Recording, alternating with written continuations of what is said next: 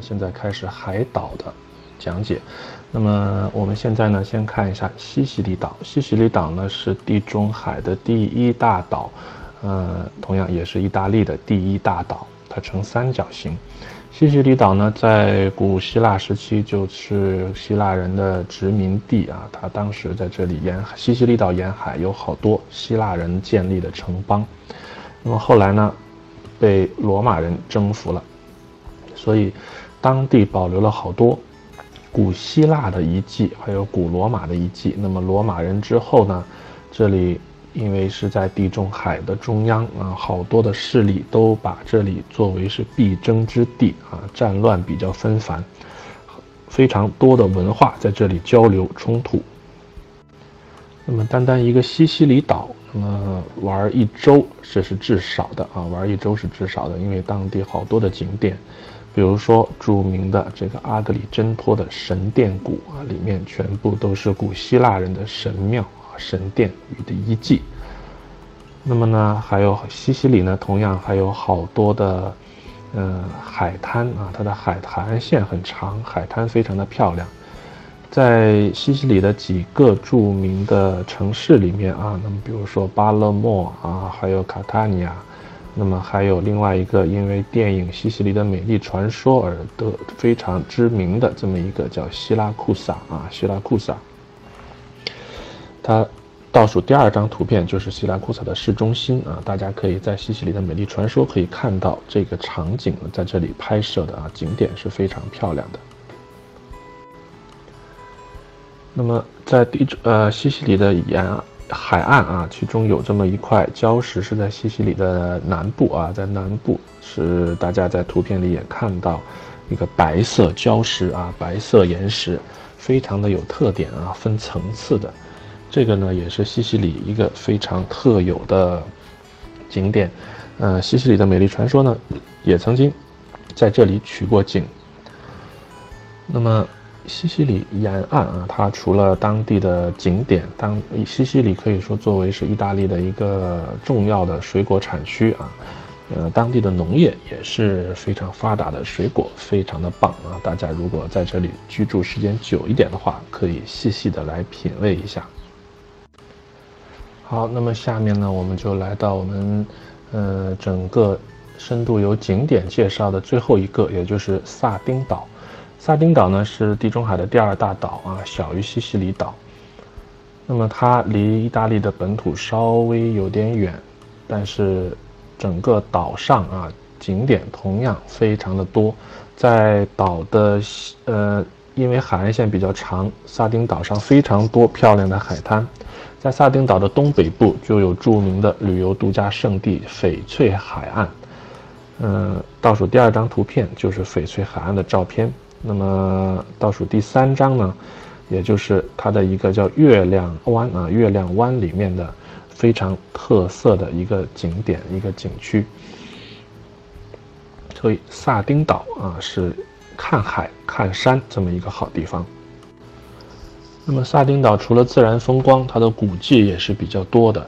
在萨丁岛全岛分散着上千处啊古代。呃，原住民在这里的居住的遗址，大家看萨丁岛的第一张图片，都是石头垒成的这样一个当时的小村庄形状的啊。这种呢叫姆拉底啊，姆拉底是萨丁岛上面特有的一种古迹，呃，分散的比较多，但是都是三千多年前的这么样一个的古迹。那么萨丁岛的。首府啊，卡利亚里呢，也是一个非常漂亮的一座城市。城市里面的景点呢，也是比较多的。我在图片最后一张图片呢，就是卡利亚里的一座名胜啊，叫大象塔啊，叫大象塔。好，我们景点可以说是深度游的景点，暂时就介绍这些。那么可以看出来。意大利除了大家熟知的罗马、威尼斯、米兰、佛罗伦萨，那么还有好多可玩的地方。那么意大利呢？虽然它并不是四大文明古国，但是整个欧洲乃至西方文明，它是开始于古希腊，那么发扬光大是被古罗马人把它发扬光大的。呃，当时呢，罗马人统治了欧洲好多的地方，给了他们非常严苛的统治，但是也带去了非常先进的文明。那么西罗马帝国灭亡之后啊，欧洲的很多分君主啊，纷纷都能够以成为罗马的继承人而荣耀。那么现在呢，意大利地方不大，但是它拥有世界上数量最多的世界遗产。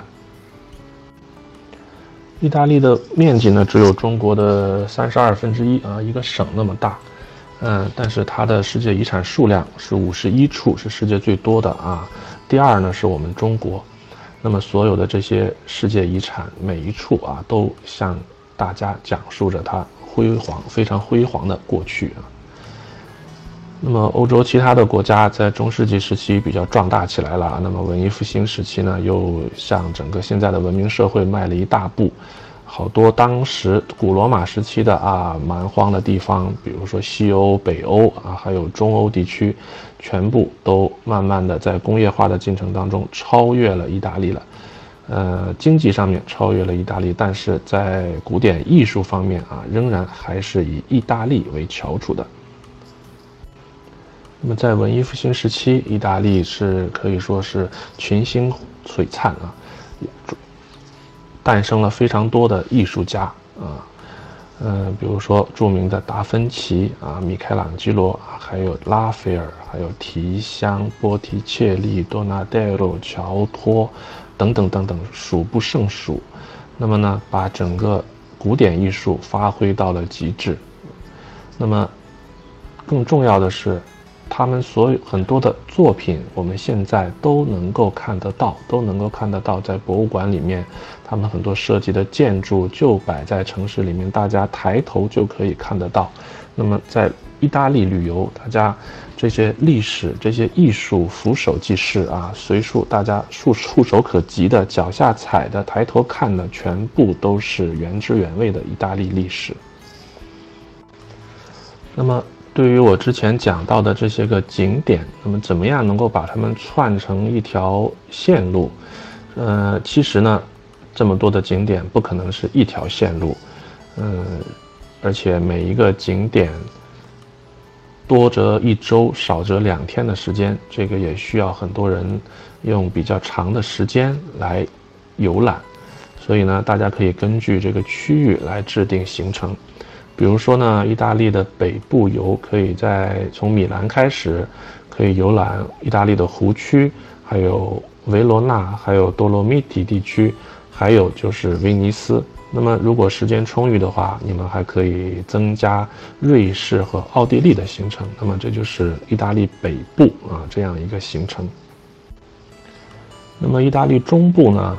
我们可以设计成就是托斯卡纳，还有埃米利亚罗马尼亚大区，还有圣马力诺，啊，这样一个行程。那么看时间，大家还可以增加威尼斯、维罗纳，这样可以设计一个比较完善的行程。那么南部呢，我们就可以作为是阿尔马菲海岸、马代拉、阿尔贝罗贝罗，还有。呃，来切。那么看时间可以增加，比如说罗马，还有罗马周边的阿西西和天空之城。如果时间再够的话，还可以增加西西里岛。那么最后一个萨丁岛呢？因为它距离意大利半岛比较远，而且当地更漂亮的是它的海岸，嗯，所以说比较适合度假的地方。所以在那里啊，躺在晒。躺躺在海滩上晒太阳是一个非常不错的选择，尤其是之前讲到过的东北部的翡翠海岸，绝对是让大家心旷神怡的这么一个地方。那么我们在意大利旅游需要注意的几点呢？嗯，首先我觉得大家如果是来这里自由行的话，那么大家需要的就是要在出发之前做一些准备功课。初步的了解一些西方的宗教历史和文化，因为整个意大利它所有景点除了自然景观，那么人文景观贯穿下来的都是它的宗教思想。宗教是所有的艺术品、所有的建筑啊，它的一个主线条。如果不了解宗教的话，那么大家到了意大利，真的就是，嗯，无从下手，两眼一摸黑了啊！很多东西看不懂，不知道他在讲述什么。所以说，希望大家出啊出国之前，来意大利之前，可以初步的了解一下宗教，还有意大利的历史。那么第二点呢，就是在意大利旅游需要注意的就是防盗啊，因为意大利很多旅游城市小偷还是蛮多的。那么但是在我之前说过的所有这些小众的地区啊，这些深度游的地区，相对来说还是比较安全的。但是为了以防万一，还是提醒大家，啊，做好防盗工作。那么首先呢，最重要的就是证件啊，大家。所有的护照啊要有复印件，那么原件和复印件要分开来放，分开来存放。那么重要的卡啊，信用卡、现金也尽量都是分开来放。现金呢不要放在同一个地方啊，我们要鸡蛋不要放在同一个篮子里啊。那么还有一些注意的事项呢，比如说大家在设计行程的时候啊，不要把整个行程设计的太满太赶。这样的话，你没有办法放下、放慢脚步、放松心情来仔细体会啊，意大利的这个文化，它的精髓，它的慢的精髓啊。那么最后一个需要注意的就是语言方面啊。那么在旅游城市啊，罗马、米兰、威尼斯这些地方讲英文的人还比较多，但是呢，在我们所说的这些深度游的地方。很多人啊，并不太听得懂英文，所以呢，这个时候就需要大家多多少少啊，稍微学一点点意大利语，或者是，呃，只能靠手势来比划了啊。好了，各位啊，我的讲解呢，可以说是能分享给大家的，大概是这么多了。后面呢，看一下大家如果。呃，有什么更感兴趣的，或者是我有遗漏的地方，欢迎大家来提出一些问题，我来呢回答大家的，呃，一些比较有兴趣的东西。谢谢大家。